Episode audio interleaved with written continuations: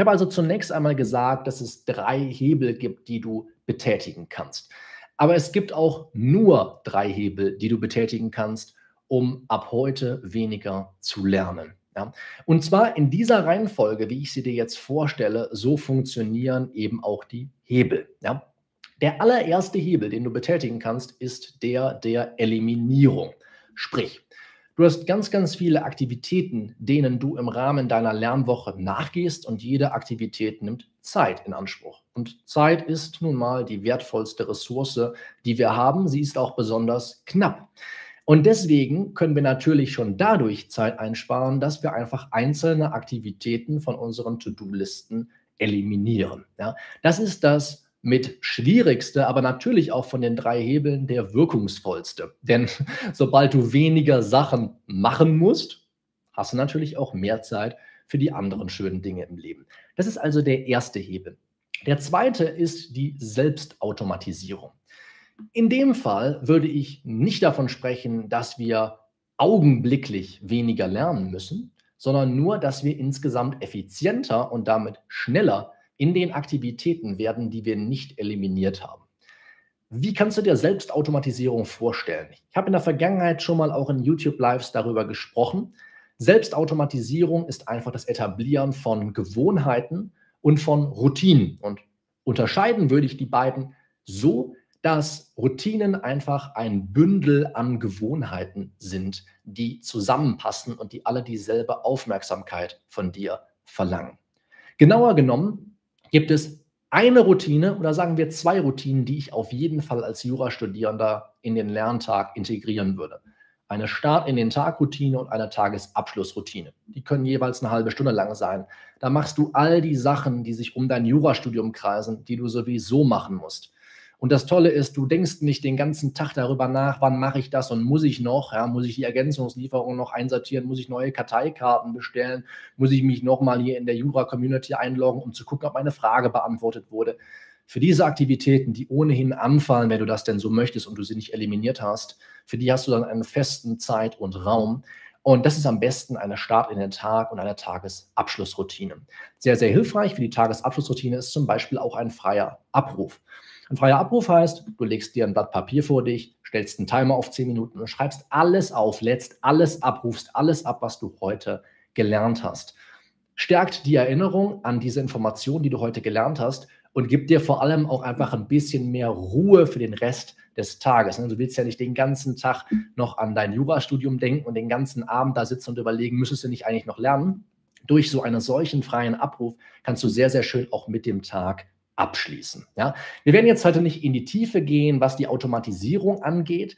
Die zweite Möglichkeit zu automatisieren ist nämlich die Prozessautomatisierung. Und auch hier wird natürlich nicht irgendwie was ja, ähm, von einem Computer oder so erledigt, sondern schon auch von dir selbst, aber in einem festgelegten, festgestellten Prozess, den du zuvor auserkoren hast. Und das funktioniert dann praktisch am ehesten mit Checklisten. Ja, wenn es also bestimmte Aufgaben gibt, die wiederkehrend in deiner Lernwoche sind und die du immer wieder machen musst, lass es nur eine Analyse eines Sachverhalts sein oder die Vorgehensweise bei einem unbekannten Problem, das du lösen musst.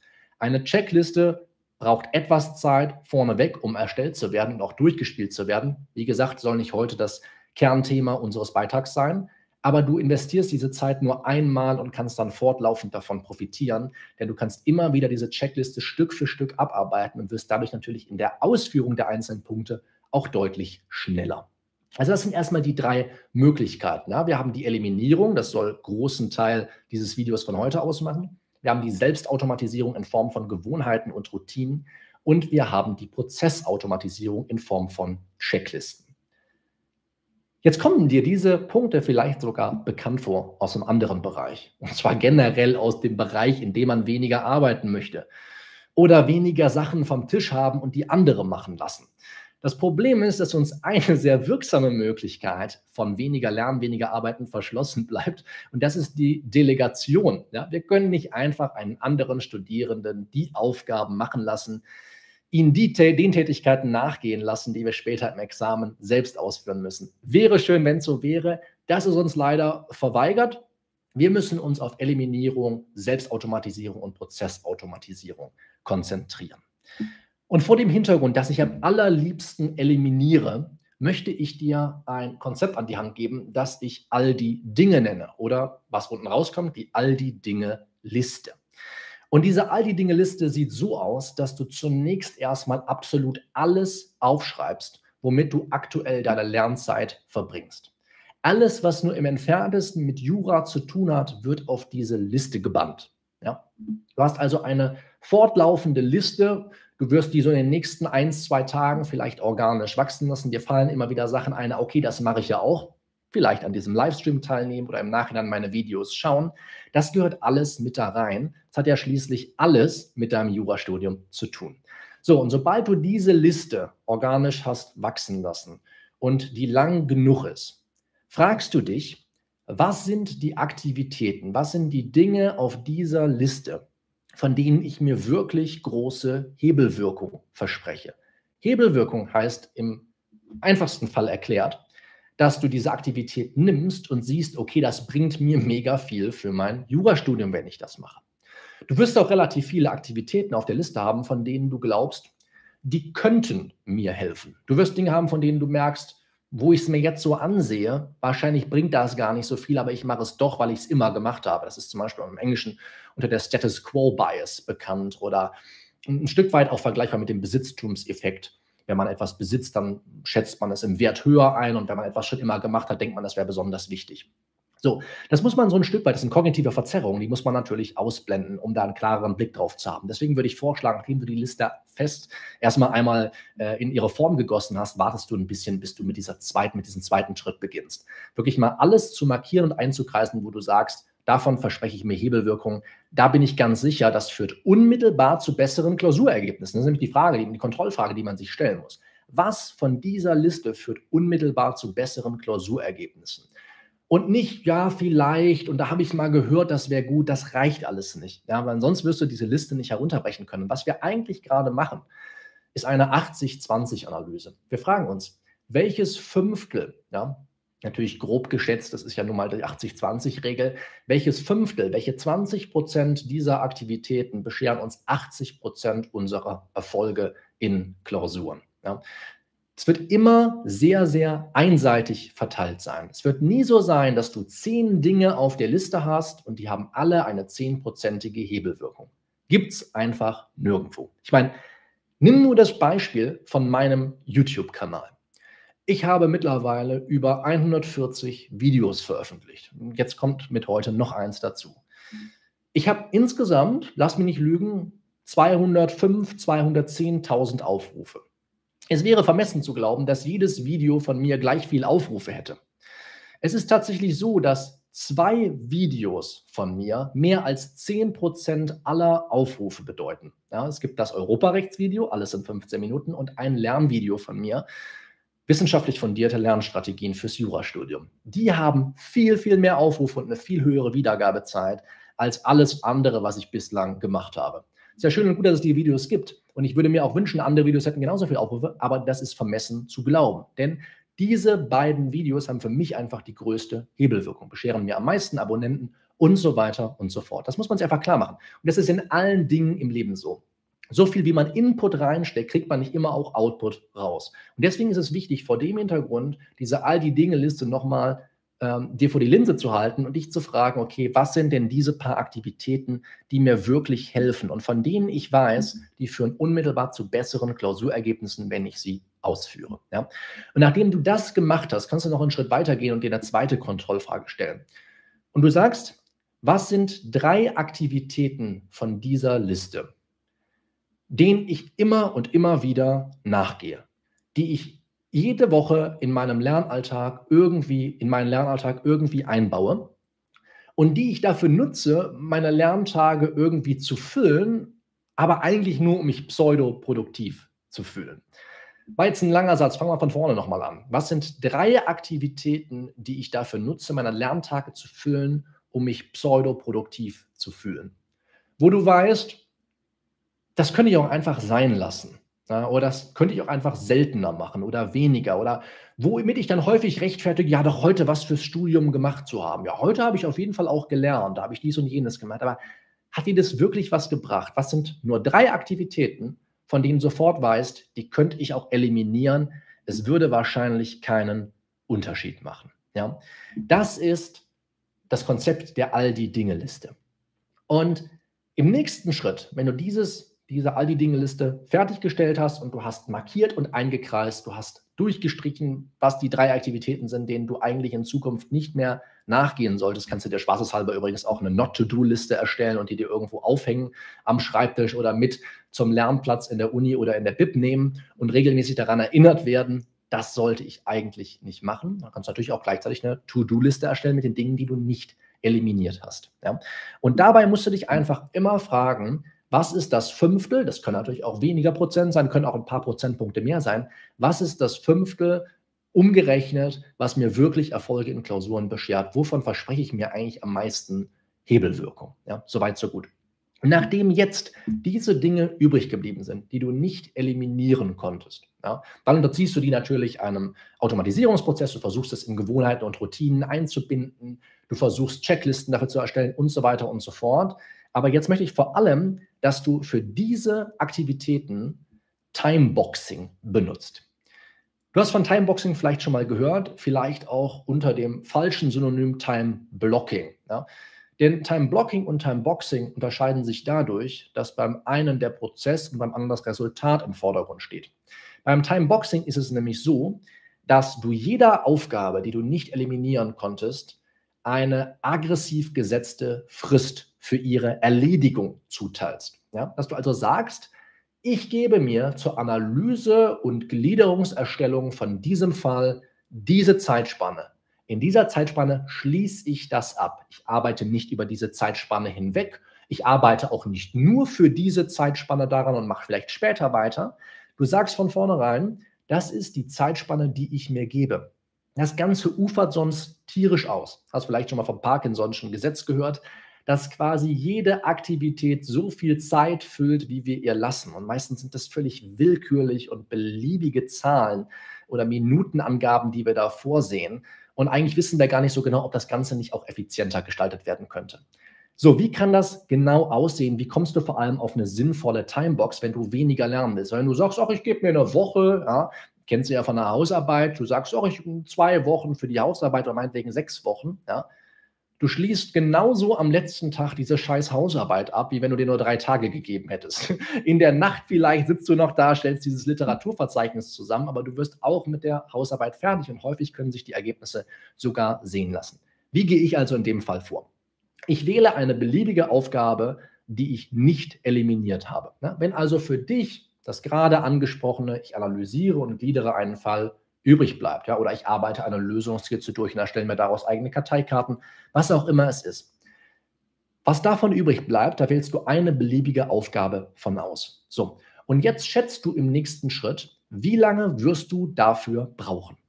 Versuch das mal so realistisch wie möglich einzuschätzen. Wie lange brauche ich dafür, diese Aufgabe zu erledigen? Wenn du dann feststellst, das kann ich unmöglich in unter zwei Stunden schaffen, ja, dann würde ich sie auf mehrere kleine Aufgaben herunterbrechen. Wenn du jetzt sagst, ich bin mit Examensklausuren noch nicht wirklich warm geworden, aber ich möchte jetzt anfangen, die zu analysieren, zu gliedern und die Lösung durchzuarbeiten, dann ist es unrealistisch, dass du das in zwei Stunden schaffst. Nimm einen Arbeitsschritt von den dreien heraus, Analyse, Gliederung, Skizzierung, Lösungen durcharbeiten, daraus eigene Karteikarten erstellen und so weiter und so fort. Das können ja vier, fünf Arbeitsschritte sein. Und guck mal, pick dir einen davon raus oder zwei, wenn du sie zusammenfassen kannst und sagst, okay, das kann ich in zwei Stunden realistisch schaffen. Ja? Wenn du also sagst, die ganze Aufgabe ist nicht zu schaffen, aber ich kann einen Teil davon in zwei Stunden schaffen, dann kannst du diesen Teil nehmen und erneut schätzen und sagen, okay, brauche ich zwei Stunden für, brauche ich vielleicht auch nur anderthalb für und so weiter und so fort. Und jetzt kommt der Witz. Du stellst dir jetzt einen Timer auf die Hälfte deiner geschätzten Zeit. Da darf man sich nicht selber bescheißen, natürlich. Ne? Man muss ehrlich sein. Was habe ich realistisch geschätzt? Und dann muss ich sagen, ich probiere es in der Hälfte und arbeite nach dem Prinzip, done is better than perfect. Ja? Wie kann ich es schaffen, einfach generell meine Lernvorgänge effizienter zu gestalten? Das geht nur so. Ja? Deswegen arbeiten ja viele auch in Pomodoro-Einheiten, weil sie sagen, boah, ich bin 25 Minuten voll konzentriert und dann merke ich, ich habe eigentlich mehr geschafft, als wenn ich eine Stunde rumgetrödelt hätte. Ja? So, das ist die Idee dahinter. Nimm die Hälfte der Zeit und schließ die Aufgabe, die du auserkoren hast, ohne Rücksicht auf Verluste ab. Schließ sie einfach ab. Versuch es so gut wie möglich hinzubekommen und häufig wirst du merken, mit dem Ergebnis kann ich genauso oder vielleicht noch mehr zufrieden sein, als wenn ich einfach mir all die Zeit gelassen hätte, die ich regelmäßig für sowas verwende. Ja?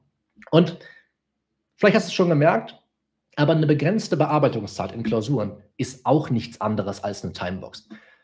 Ich habe schon ganz oft in Beiträgen erwähnt, dass es das Allerwichtigste ist, ein Gutachten abzuschließen, um es auch praktisch verwertbar zu halten. Ja? Denn sonst könnte man es in der Praxis nicht verwenden, wenn es nicht abgeschlossen ist. Also gibt man eine Timebox von den Examensklausuren fünf Stunden, von Semesterabschlussklausuren vielleicht zwei, von großen Übungen vielleicht drei und lässt dich in dieser Zeit diese Aufgabe, Analyse, Skizzierung, Gliederung, Schreiben der Lösung, Gutachten schreiben, ausformulieren, abschließen. Ja? Und auch diese fünf Stunden sind, wenn du dir verschiedene Klausuren oder auch lass es bei zwei Stunden Klausuren sein, die sind häufig beliebig und ziemlich willkürlich gesetzt. Die Klausuren sind völlig unterschiedlich und teilweise auch völlig unterschiedlichen Umfangs. Trotzdem sagt man dir, du hast nur diese Zeit, also musst du in der Zeit fertig werden. Ja? Vielleicht hilft das so ein bisschen, denn so ein Mindshift für dich herbeizuführen, dass du sagst, stimmt, eigentlich räume ich dir in Sachen selber viel zu selten einen Zeitraum ein, sondern ich lasse es einfach passieren und gucke, wie lange ich dafür brauche. Probier das mit dem Timeboxing mal aus. Ich weiß, dass das nicht leicht ist, damit warm zu werden, aber du wirst so viel schneller, wenn du so arbeitest. Ja? Und du wirst vor allem merken, all die Zeit, die ich vorher verwendet habe, all die Zeit, die ich jede Woche ins Land investiert habe, die brauche ich in dem Umfang vielleicht gar nicht. Ne? Selbst wenn du gar nicht so viel eliminierst, du kannst die einzelnen Prozesse schneller machen. Ja? Zusammenfassend, Du erstellst dir deine all die Dinge-Liste. Ja? Und daraus, mit den Fragen, die wir eben formuliert haben, entwickelst du dann eine To-Do- und eine Not-To-Do-Liste. Ja? Auf die Not-To-Do-Liste kommen die drei Aktivitäten, mit denen du immer dein Fleißigsein rechtfertigst. Da muss man ehrlich zu sich selber sein. Das musste ich damals auch sein. Es gibt einfach Dinge, die bringen einem nichts. Man macht die trotzdem, weil man sie immer gemacht hat oder weil andere sagen, ist gut oder man macht sie eh nur halbherzig. Die müssen einfach weg. Die gehören auf die Not-to-Do-Liste. Und an die musst du dich regelmäßig erinnern, dass du diesen Aktivitäten nicht mehr nachgehst. Was nicht eliminiert werden kann, kommt auf deiner To-Do-Liste. Die sollte nicht allzu lang sein. Ja, ganz, ganz wichtig. Wenn du nämlich merkst, oh, hier 20 Sachen habe ich mir aufgeschrieben, davon mache ich jetzt 15 weiter, das ist nicht die Idee. Ne? Es ist ja nicht die 75 äh, irgendwas äh, Pareto-Prinzip-Regel, sondern es ist die 80-20-Regel. Mit 20 Prozent des Aufwands 80 Prozent der Resultate erreichen. Wenn du dann nämlich lustig bist, kannst du sagen, wenn ich jetzt nur noch 20 Prozent von den ursprünglichen 100 Prozent machen muss, ich habe also ein Fünftel meiner Zeit, was passiert wohl, wenn ich die Sachen, die mir wirklich viel bringen, einfach doppelt so oft mache ja? oder doppelt so lang? Dann spart, machst du immer noch, wendest du immer noch weniger Zeit aufs Lernen pro Woche auf aber du erreichst größere Resultate. Ja? Kannst du richtig Wachstum mit erzielen. Ja? Das kann also sehr, sehr hilfreich sein. Und dann denk daran, wenn du diese Aufgaben wirklich anpackst, nachdem du dir deine Liste geschrieben hast, ja, am Anfang der Woche, setz dir aggressiv Fristen für die Erledigung der Aufgaben und halt das einfach mal ein. Ja? Und ein Mittel, um aggressiv Fristen zu setzen, ist, was ist realistisch und davon die Hälfte. Ja. Und deswegen kann mein Handlungsschritt, mein MVA, wenn du so willst, ja, der kleinste gemeinsame Einheit, die wir heute mitnehmen wollen, die du umsetzen sollst, kann nur die all die Dinge-Liste machen. Die meisten machen sich die Mühe schon nicht einfach mal einmal alles aufzuschreiben, was sie eigentlich machen oder tun wollen. Wenn du dann im zweiten Schritt sagst, naja, ich habe jetzt gerade noch nicht den Nerv hier zu priorisieren, was ist davon eigentlich wichtig oder ich kann es vielleicht selber noch gar nicht so gut einschätzen, du hast den ersten großen Schritt schon getan. Du hast schwarz auf weiß, alles, was du machst, und du hast auch schwarz auf weiß, dass nicht alles davon dir was bringt oder jedenfalls nicht gleich viel bringt. Ja? Wenn du 100% Erfolg willst, dann kannst du dir bei 20 Sachen nicht überlegen, dass alles 5% dazu beisteuert. Das ist einfach vermessen zu glauben. Das machen wir manchmal. Ja, wir denken, je mehr wir reinpumpen, desto mehr kriegen wir auch raus, aber es kommt darauf an, ne, welchen Aktivitäten wir eigentlich nachgehen. Wenn du sagst, okay, war jetzt noch ein bisschen zu früh vielleicht für mich, ich habe also zwar jetzt angefangen, vielleicht meine all die Dinge-Liste zu erstellen und ich habe auch so ein bisschen Blick für das, was andere vielleicht machen, was mir geraten wird. Nimm die zehn Gebote eines erfolgreichen Jurastudiums zur Hand und gleich mal ab, worauf ich da besonders Wert lege und guck mal, ob sich das in etwa mit dem deckt, was vielleicht auf deiner all die Dinge-Liste steht was du vielleicht noch draufschreiben könntest oder was du von vornherein streichen kannst, weil ich dir in den zehn Geboten erkläre, das brauchst du eigentlich nicht. Kannst du gratis herunterladen, acht bis neun Seiten PDF, schnell gelesen, viel gelernt, habe ich in der Videobeschreibung verlinkt, kannst du ansonsten aber auch später nochmal im Kommentarfeld abrufen, wenn die Aufzeichnung online ist.